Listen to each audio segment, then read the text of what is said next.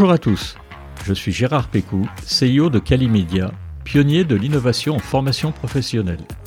Bienvenue sur Never Stop Learning, le podcast où nous accueillons des spécialistes en andragogie, psychologie cognitive et où nous abordons les technologies de pointe qui révolutionnent la formation. Bienvenue sur votre rendez-vous avec les leaders de l'apprentissage de demain.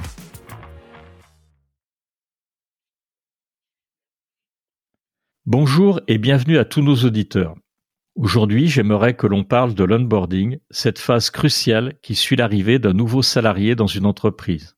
Un onboarding raté peut avoir des conséquences désastreuses pour un recrutement et potentiellement coûter des milliers d'euros à l'entreprise. Au contraire, quand celui-ci est réussi, les effets positifs sont majoritairement durables. Vous le savez, dans Never Stop Learning, on parle surtout de formation. Alors, quel rôle a la formation dans l'onboarding? Comment peut-on l'utiliser et l'associer au digital pour faciliter une intégration en douceur dans la culture et les processus de l'entreprise? Pour répondre à ces questions, j'ai le plaisir d'accueillir Emmanuel Nicolène, responsable formation du groupe Batigère. Ensemble, nous allons détailler les caractéristiques, les pratiques et les stratégies d'un onboarding réussi grâce à la formation. Bonjour Emmanuel. Bonjour Gérard. Alors ravi que tu sois euh, avec nous. Avant de parler du parcours de formation et de onboarding, est-ce que tu peux nous dire en quelques mots quel est ton parcours? Oui, euh, moi j'interviens euh, dans la formation depuis un peu plus de 15 ans maintenant. J'ai débuté mon parcours euh, au sein d'un organisme financeur de formation qui était à l'époque les OPCA. Et donc j'intervenais auprès de PME sur la mise en place de leur plan de formation à l'époque et du financement de ces formations. J'ai intégré le groupe Batigère il y a six ans en tant que responsable euh, de l'organisme de formation euh, interne. Gros parcours et grosse expérience dans la formation parce que dès le départ, euh, tu démarres chez un OPCO. C'est ça. Donc tu es responsable du service de formation chez Batigère. Comment ça se passe avec les ressources humaines? Moi, j'interviens dans le cadre de, de l'organisme de formation qui intervient sur l'ensemble des sociétés du groupe Batigère. On a une relation euh, de proximité avec l'ensemble de nos interlocuteurs RH qui, euh, eux, ont en charge euh, l'analyse des besoins auprès des managers et le recueil de tous ces besoins une fois par an. Donc on est en perpétuel contact avec eux pour la mise en œuvre opérationnelle de ces formations et on intervient sur l'ensemble des métiers du groupe Batigère. D'accord. Pour débuter euh, le cœur de cet épisode et pour ceux qui ne sont pas familiers avec le sujet, est-ce que tu peux nous éclairer sur ce qu'est onboarding et de quoi nous allons parler? Moi, j'aime bien parler de plan d'intégration parce que pour moi, le plan d'intégration a une vocation euh, plus large que lorsqu'on parle euh, de parcours d'intégration. J'aime bien parler de plan d'intégration parce qu'on intègre aussi la partie euh, préparation de l'arrivée d'un nouveau collaborateur et notamment sur l'accueil de son bureau, du matériel informatique. Et j'intègre dans ce plan d'intégration un parcours de formation qui doit être suivi pour chaque nouveau collaborateur. Chez Batigère, donc en règle générale, le onboarding ou le, plan d'intégration, à quoi ça ressemble et c'est quoi les grandes étapes? Chez Batigère, on a mis en place un formalisme qui peut ressembler euh, à une checklist, hein, finalement. On a bien sûr un volet, comme je le disais, très logistique, où à partir de la validation d'un recrutement avec le manager, on lance ensuite une phase logistique qui est l'accueil bureau, le matériel informatique. Et ensuite, on a un volet plus RH, où on, intègre une partie onboarding formation qui est plutôt liée à la présentation de l'organisation, du groupe, nos valeurs, notre culture. Un volet métier qui là est fonction évidemment du poste occupé par le nouveau collaborateur, dont le parcours en tout cas est adapté selon le métier. En fait, euh, tu intègres dans ton plan d'intégration la notion de pré-onboarding, puisque en fait tout est prêt quand la personne arrive, le matériel informatique, etc. Ce qui est super parce que beaucoup d'entreprises en fait ne le font pas, même si ça paraît euh, évident. Je citerai euh, tout à l'heure quelques statistiques euh, qu'on a d'un groupe spécialisé dans la formation et les ressources humaines. On verra qu'il y a plein de pistes d'amélioration. En amont également, il y a ce qu'on appelle la, marque employeur. Est-ce que c'est quelque chose qui est développé chez Batigère et est-ce que c'est toi qui t'en occupes? Est-ce que c'est la direction générale, les ressources humaines? Alors moi, Personnellement, non, mais effectivement, la marque employeur a évidemment une place très importante euh, en amont, déjà en phase de recrutement, bien sûr. Et donc là, c'est une collègue à moi euh, qui en charge cette, euh, cet aspect-là sur la partie recrutement. Enfin, la marque employeur, elle se situe dès la communication. À partir du moment où on a une communication externe, quelle qu'elle soit finalement, on rentre déjà dans la marque employeur. Oui, tout à fait. J'aime euh, beaucoup le sujet du onboarding. Il est en général énormément lié à la formation. Les nouveaux arrivants, ils ont tout à apprendre sur leur poste, l'entreprise, sa culture. Tu parlais de valeurs. Comment est-ce que vous intégrez cette euh, formation? Vous utilisez le digital? Oui, on a toujours eu un parcours de formation qu'on considérait en tout cas comme nécessaire aux nouveaux euh, collaborateurs, qui se faisait en présentiel. Et bien sûr, on l'a tous connu depuis le Covid. On a, euh, on a évidemment changé euh, nos pratiques comme tout le monde. On y pensait déjà avant, ça a précipité les choses. Donc, on a digitalisé cette partie-là. J'ai mis en place il y a deux ans une plateforme LMS qui est à destination de tous les collaborateurs, dont le premier e-learning en tout cas à disposition a été le bienvenu chez Batigère qui permet à tous les nouveaux collaborateurs de connaître sur trois modules nos valeurs, notre fonctionnement, l'histoire de notre groupe, les métiers. L'idée, c'était aussi de montrer à tous, quel que soit son poste dans l'organisation, de comprendre quels étaient les métiers qui étaient euh, existants au sein du groupe pour connaître aussi sa place dans l'organisation et comprendre quelle était, euh, quelles pouvaient être en tout cas ses interactions avec, euh, avec tous ses collègues et une troisième phase où on intègre une partie plutôt politique RH, où on présente notre accord d'entreprise et l'ensemble des avantages et du système de rémunération des accords qui peuvent être à disposition de tous. J'imagine que ces, ces modules donc digitaux, ils sont obligatoires chez Baptiseur. Oui, tout à fait. Donc chaque RH, en tout cas de proximité, euh, chaque RH inscrit à l'arrivée du collaborateur le nouveau collaborateur à cette formation. Son compte est automatiquement créé dans la plateforme euh, qu'on appelle Campus IHC. Son compte est automatiquement créé et charge ensuite au RH de l'inscrire à cette formation qui est complétée aussi par une partie de formation réglementaire obligatoire sur euh, la corruption, sur euh, la partie RGPD, cybersécurité, etc. Donc c'est tout un parcours de formation générale, en tout cas un socle commun, qui est réservé à l'ensemble des nouveaux collaborateurs et ensuite, en deuxième phase, on a un volet plus métier qui là est fonction du poste occupé et qui est piloté également par les RH. Nous, on a en charge l'ingénierie de ces modules-là, on les construit et on les met ensuite à disposition. Et du coup, ces modules, ils ressemblent à quoi? Vous allez chercher l'interactivité, vous mettez euh, éventuellement des témoignages vidéo ou sonores. Comment ça se passe? Tu les as conçus comment? Je les ai voulu assez gamifiés. On a intégré toutes les pratiques euh, et toutes les méthodes, enfin, quelle que soit la vidéo, les canaux de communication euh, au sein de cette formation. Mais moi, je les ai quand même voulu euh, très gamifiés. Je trouve que c'est un sujet qui permet d'avoir carte blanche sur les modalités de communication et les modalités pédagogiques. Donc on a notamment la partie métier qui est un peu construite sous la forme d'un jeu vidéo. Euh, où on se déplace dans une ville. On a aussi une activité hein, qui est très liée à cette thématique-là. Voilà, on intervient dans le logement social, donc on se déplace dans une ville et on va chercher les interlocuteurs de Batigère qui répondent en tout cas à chaque problématique qu'un locataire peut trouver. Et donc l'apprenant se déplace dans cette ville pour comprendre à chaque fois le rôle de chacun et le rôle de chaque métier dans son quotidien. D'accord. Si l'apprenant, il a des questions à poser. J'imagine que là, le nouvel apprenant, il est derrière son ordinateur en faisant ses parcours gamifiés. S'il a une question à poser, comment ça se passe?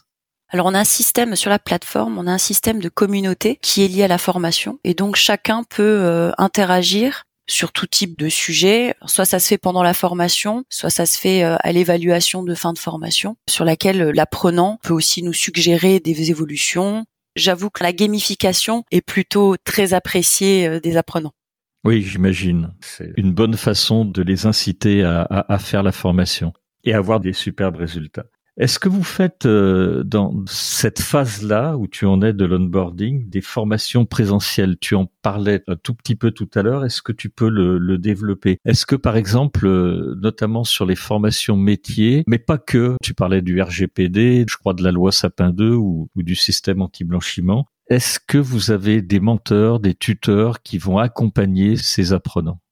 Je reste convaincue que la formation présentielle est indispensable. L'e-learning a des qualités indéniables pour traiter un certain nombre de thématiques et de sujets, mais je pense qu'on ne fera jamais l'économie de formation présentielle pour valoriser les échanges et les retours d'expérience, et d'autant plus sur de l'onboarding où là on est en phase d'intégration, donc l'humain ne sera jamais remplacé. Donc effectivement, on continue à mettre en place des formations présentielles dans le prolongement de ce module e-learning. C'est la première chose que le nouveau collaborateur fait lorsqu'il arrive dans l'entreprise. En revanche, bien sûr qu'il continue ce parcours, notamment sur la partie métier où l'échange avec ses pairs est à mon avis euh, indispensable pour comprendre les processus euh, d'organisation chez nous, les process métiers. C'est important qu'il ait cette phase d'échange avec des formateurs. On a mis en place un système de formateurs internes nous qui bien sûr est nécessaire pour qu'il puisse comprendre quel est son rôle dans l'équipe et dans l'organisation.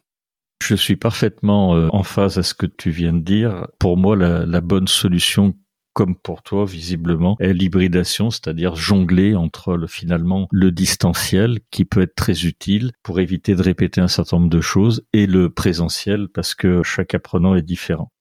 Vous jonglez finalement entre toutes ces modalités pour faire de l'hybridation. Est-ce que tout est cadré pour le collaborateur ou bien c'est des ressources qui sont à disposition et celui-ci finalement va les solliciter quand il le souhaite? J'ai plutôt l'impression que chez Batigère c'est très cadré. Il n'y a pas pour moi de bonne ou de mauvaise solution. Mais euh, je, voudrais savoir si finalement vous avez vraiment, comme tu sembles décrire, des parcours d'intégration extrêmement bien faits avec euh, tout ce qui est hybridation ou est-ce que euh, vous avez des systèmes de, de curation de contenu où les gens vont aller piocher dans le système euh, interne de l'entreprise? On a quand même souhaité formaliser les grandes lignes de ce parcours d'intégration. L'idée, c'était de donner déjà une trame pour euh, le manager aussi, qui est dans son quotidien et qui a aussi son pilotage d'activité à réaliser. Donc l'idée, c'était pouvoir déjà donner une trame à tous. Après, évidemment que selon la personne et selon le parcours du nouveau collaborateur, il y a forcément une partie qui doit être individualisée. Mais effectivement, il y a un socle qui est formalisé, qui est cadré. Tu parlais de personnalisation. Est-ce que vous êtes euh, allé déjà sur des technologies d'adaptive learning? Vous utilisez déjà l'intelligence artificielle pour créer ces parcours personnalisés? Ou est-ce que c'est toi qui t'en occupes?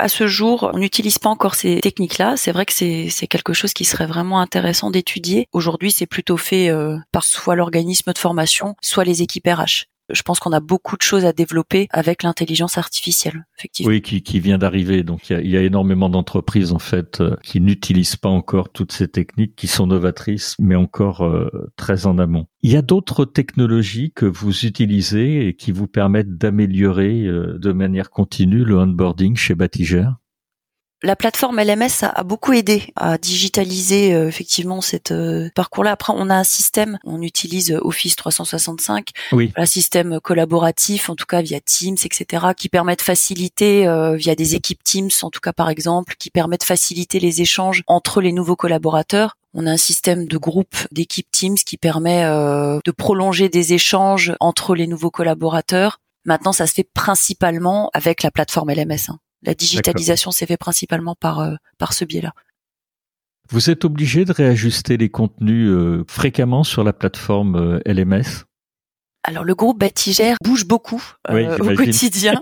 c'est vrai que Oui, c'est vrai que les organisations, voilà, les organisations bougent beaucoup. On a régulièrement évidemment des mises à jour. J'ai essayé de construire le module e-learning pour ne pas avoir des mises à jour trop régulières, notamment en évitant euh, des dates, euh, des chiffres qui nécessitent une mise à jour trop récurrente. Maintenant, on s'en fait jamais l'économie. Voilà, c'est comme ça, on évolue et, il faut mettre à jour. J'essaye de garder une euh, mise à jour annuelle sauf gros gros changements, mais en général, on est sur cette récurrence-là de mise à jour.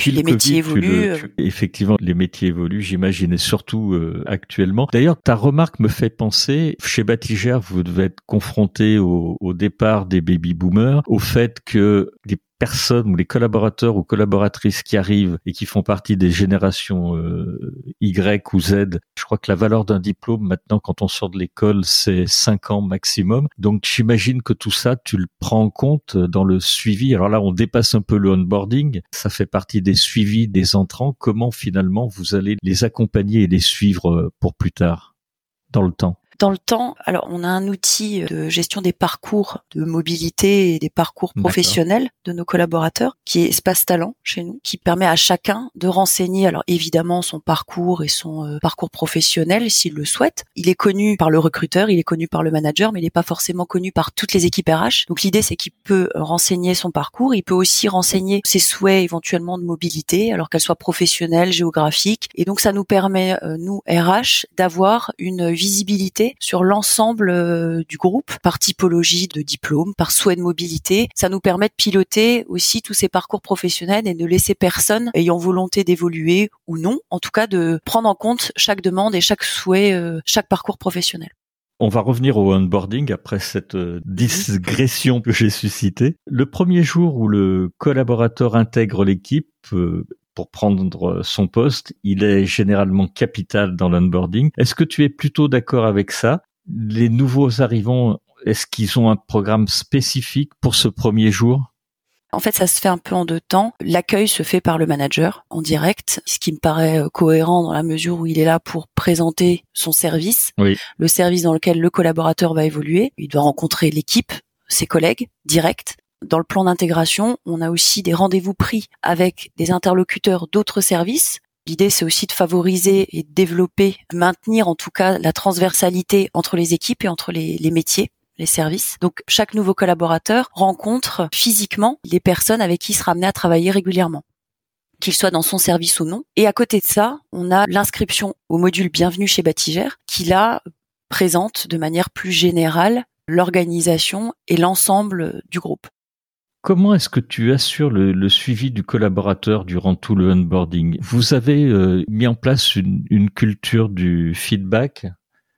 Alors le feedback se fait euh, sous plusieurs formats. Alors il se fait avec le manager, bien sûr, en direct sur la globalité de son intégration. Il se fait via les évaluations que nous envoyons nous en tant qu'organisme de formation, puisque nous sommes Calliope. Donc voilà, on a aussi euh, voilà, on a ce système d'évaluation. Et il se fait donc là, on est plutôt sur un feedback à chaud il se fait dans le cas d'un feedback aussi euh, à froid via des entretiens qui sont faits à trois mois et à six mois à compter de l'arrivée du nouveau collaborateur.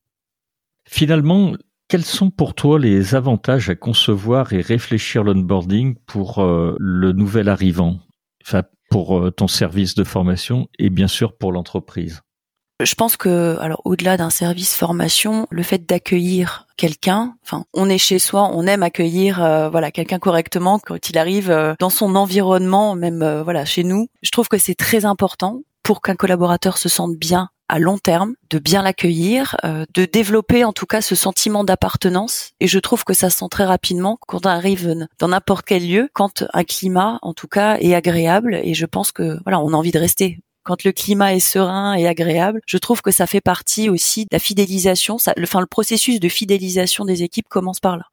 Oui, je, je suis d'accord. J'avais assisté, euh, alors je sais plus, c'était à, à, Learning Technology ou à e-learning expo. Il y avait un, exposé d'une société qui s'appelle Federis que tu connais peut-être et qui euh, disait que après une bonne intégration, en fait, donc la période de onboarding, 69% des personnes restaient au moins trois ans au sein de l'entreprise. Et, et je te réserve la question après. Tu vas m'expliquer quand ça se passe mal. Qu'est-ce qui se passe? Parce que l'onboarding, donc, euh, je, suis complètement d'accord avec toi, c'est une étape qui est cruciale, mais pour toi, alors c'est pas le cas de Batigère, hein, on l'a bien compris, vous êtes super structuré, mais si tu ne faisais pas ce onboarding, quels sont les effets que cela pourrait avoir sur les nouveaux arrivants? Je trouve un manque de sens. Euh, un manque de sens parce que je, pense que c'est c'est primordial de comprendre euh, notre environnement ça sécurise, on comprend notre rôle, au total, euh, sur le groupe Batigère, on est 3200 collaborateurs. Ah oui. Je trouve que de comprendre dans quel environnement on évolue, quel est notre rôle parmi ces 3200 collaborateurs, c'est important pour donner du sens à notre, à nos missions quotidiennes. Ne pas le mettre en œuvre, ce serait aller contre la performance globale de l'entreprise parce que des collaborateurs qui se sentent bien participent euh, évidemment à la, à la performance de toute l'organisation complètement d'accord euh, également avec toi. Toujours euh, selon Fédéris, il y a 4%, j'avais trouvé ça énorme, des gens qui quittent leur poste après une première journée désastreuse. C'est énorme, après une première journée, c'est énorme. Après une première journée, ouais, ça, ça m'avait stupéfait. Donc, source euh, Fédéris qui avait bien creusé le, le sujet. Ça explique 45% des démissions internes, cette mauvaise intégration. Alors, pas simplement là sur la première journée, mais quand le plan d'intégration se passe mal et ben un recrutement euh, raté selon les profils que tu embauches, c'est entre 7 000 et 45 000 euros si on se met sur le plan économique. Donc c'est c'est tout sauf neutre. Mmh, complètement. Quand on est un, un grand groupe comme Batigère, j'imagine qu'on a énormément de profils entrants différents. Tu l'as d'ailleurs évoqué au cours de cet épisode. J'imagine que tu adaptes l'onboarding selon les profils et comment tu fais? Parce que chez Batigère, vous devez avoir un grand nombre de corps de métier finalement. On a environ 200 euh, intitulés de postes différents. Oui, c'est pas c'est pas notre organisation. Donc effectivement de nombreux métiers qui sont euh, très très variés. On a un socle commun. En fait, l'idée c'est de proposer un socle commun à tous pour aussi. Alors l'idée c'était aussi d'homogénéiser, hein, d'avoir ce partage de valeurs communes. Il y a un socle commun à, tous ces métiers qui correspondent aux valeurs qu'on porte euh, dans le groupe, euh, à notre culture, à notre histoire. Ça c'est commun. En revanche, effectivement, on a des parcours métiers qui sont forcément adaptés selon euh, selon des communautés en fait de métiers. Donc euh, des collaborateurs de la communauté de la gestion locative par exemple. Voilà, on a un parcours qui leur est dédié, qui est un parcours hybride. Hein. On a certaines formations en e-learning principalement liées à de la réglementation. Je trouve que l'e-learning s'y prête très bien. En revanche, les formations présentielles sont principalement consacrées à des échanges d'expériences, à des, de la connaissance de process et notre fonctionnement organisationnel avec les, les services concernés. Et donc, euh, donc voilà, on a un, parcours pour chaque métier qui est piloté là par le RH en lien avec le manager selon les, les profils individuels.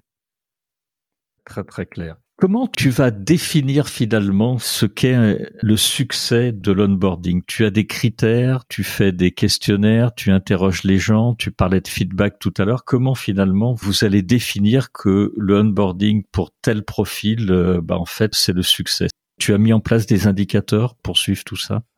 J'avais déjà parlé du système d'évaluation de formation, mais là, au-delà de ça, on a effectivement les entretiens annuels et les entretiens de développement qui sont pilotés par le manager et qui intègrent une partie de feedback sur le plan d'intégration. On aime bien demander un rapport d'étonnement à la fin de ah oui, bien. la période d'intégration. C'est quelque chose qui, je trouve, est très riche en enseignement, que ce soit pour faire évoluer le parcours, mais aussi pour le nouveau collaborateur, parce que ça lui permet de poser un peu et de réfléchir, de formaliser en tout cas les choses. C'est intéressant pour le manager, pour le RH. Je trouve que c'est tout un tas d'enseignements très intéressants. Et ça, c'est vrai que c'est une pratique qu'on utilise beaucoup, alors qui se fait peut-être davantage sur les fonctions support, mais c'est quelque chose qu'on généralise en tout cas de plus en plus. On l'a pas intégré obligatoirement, dans le processus. En tout cas, ça se développe de plus en plus dans nos pratiques et on voit que ça devient même un automatisme maintenant pour les managers qui demandent un, rapport d'étonnement euh, aux nouveaux collaborateurs. Ça m'amène à la question suivante. Les principaux défis que tu rencontres finalement lorsque tu conçois ces parcours d'intégration? Moi, mon défi, en tout cas, c'est de rendre ce parcours, comment dire, c'est aussi pour ça que je l'ai voulu gamifier, mais c'est de le rendre, euh, de rendre léger je trouve que euh, quand on arrive dans une structure, une organisation, c'est une forme de pression aussi, hein, parce qu'on doit faire ses preuves. On a, euh, on sait qu'on connaît que peu de choses à cette organisation. On a peut-être une expertise métier, mais en tout cas, on arrive dans un environnement inconnu. Et je trouve que de le rendre léger, ça participe à apaiser, en tout cas, une période qui peut être très dense.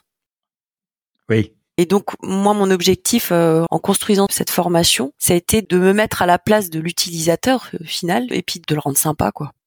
C'est déjà très important. Justement, il y a une question que j'ai envie de te poser. Tu fais des parcours de onboarding euh, qui sont très pertinents, euh, mais finalement, quand est-ce que tu considères que c'est la fin de cette période de onboarding et surtout comment finalement tu vas euh, faire rentrer le collaborateur euh, de manière opérationnelle dans son nouveau service? Tu en as un petit peu parlé mais je voudrais que tu le développes. Comment ça se passe après finalement cette période de onboarding chez Batigère C'est du mentorat? Alors ça revient à la question euh, des baby boomers et des générations Z ou Y. Comment vous faites pour les suivre et les intégrer pleinement dans les services derrière, une fois encore une fois que ce onboarding est, finalisé? Je pense qu'on peut pas dissocier totalement cette euh, Oui, cette période d'onboarding en fait. Le collaborateur arrive, il est déjà intégré dans son équipe. Il fait partie de son équipe et de l'organisation. On peut pas la dissocier de cette phase de prise de poste. Il prend son poste en même temps qu'il est intégré.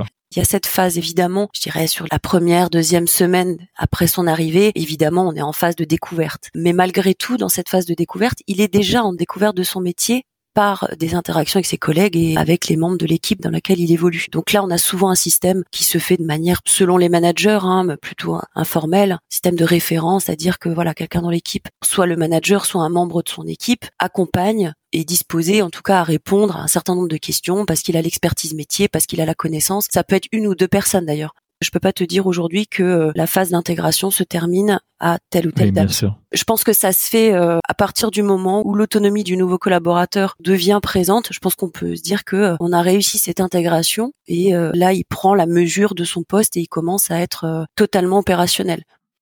Merci. Alors, on arrive vraiment presque à la fin de ce podcast. J'ai j'ai néanmoins encore deux questions à te poser, Manuel. Une sur la cohérence et l'alignement de l'onboarding sur la culture et les valeurs de Batigère. J'imagine que chez vous, vous êtes un grand groupe. Ça doit être un travail pluridisciplinaire, euh, interservice, euh, avec un travail avec les, les RH et les différents services associés. Comment vous vous assurez que tout est cohérent et aligné sur les finalement les valeurs et la culture de l'entreprise?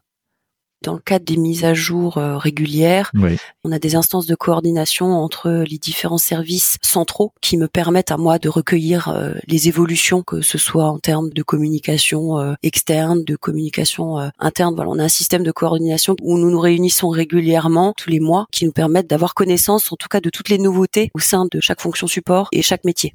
D'accord. Donc ça me permet moi de recueillir toute l'information et de la mettre ensuite en phase avec euh, le discours qui est tenu aux nouveaux collaborateurs. Bon, après sur nos valeurs, les valeurs sont là. En fait, les valeurs on les modifie pas du jour au lendemain. Voilà, elles sont là. Il y a peut-être une question de présentation des fois qui change, mais les valeurs restent les mêmes. Oui, j'imagine. Dernière question. Je trouve que vous avez un process que tu appelles plan d'intégration très très efficient chez Batigère. Mais est-ce que tu aurais des conseils pour ceux et celles qui cherchent à améliorer leur processus d'onboarding? Alors, on en a donné plein. Est-ce qu'il y a des choses sur lesquelles on, ne serait pas passé et qui te permettraient de susciter l'intérêt pour aller encore un peu plus loin sur ces process de onboarding Moi, je pense que le meilleur conseil à donner, c'est de se mettre à leur place. Finalement, c'est de se dire qu'à un moment donné, quel que soit le, le moment où on se situe dans son parcours professionnel, on a été à cette place-là. Oui. Et qu'est-ce qu'on aurait aimé avoir, qu'est-ce qu'on aurait apprécié à ce moment-là? Je pense que c'est le voilà, c'est le meilleur conseil à donner. C'est pas forcément évident parce que quand on est dans une organisation et qu'on connaît bien son métier, c'est pas forcément un exercice qui est facile. Voilà, c'est vraiment d'essayer de se mettre à la place et sinon c'est de solliciter, par échantillonnage peut-être, mais solliciter certains nouveaux collaborateurs pour connaître leurs sentiments et connaître euh, les points sur lesquels il aurait fallu peut-être insister. Être dans un processus d'amélioration continue aussi, c'est de pouvoir en permanence euh, être à l'écoute euh, parce qu'on sait que ça évolue et notamment avec les nouvelles générations, on sait qu'il y a des recherches de sens totalement différentes sur les nouvelles générations, donc euh, c'est de les solliciter directement, de dire voilà qu'est-ce que vous en avez pensé? Et qu'est-ce que vous auriez aimé avoir euh, autrement, différemment? Mais je pense que si déjà on part du principe, on se met à la place du nouveau, euh, je pense qu'on on a déjà réglé un certain nombre de sujets. Génial. Un très très grand merci euh, Emmanuel pour ce témoignage sur l'onboarding qui est un sujet euh, extrêmement euh, intéressant et essentiel lorsqu'on intègre un nouveau collaborateur ou une nouvelle collaboratrice. Je voulais remercier tous les auditeurs et puis surtout te remercier toi pour la pertinence de tes propos lors euh, de cet épisode. Un très grand merci, euh, Merci à toi, Emmanuel. Merci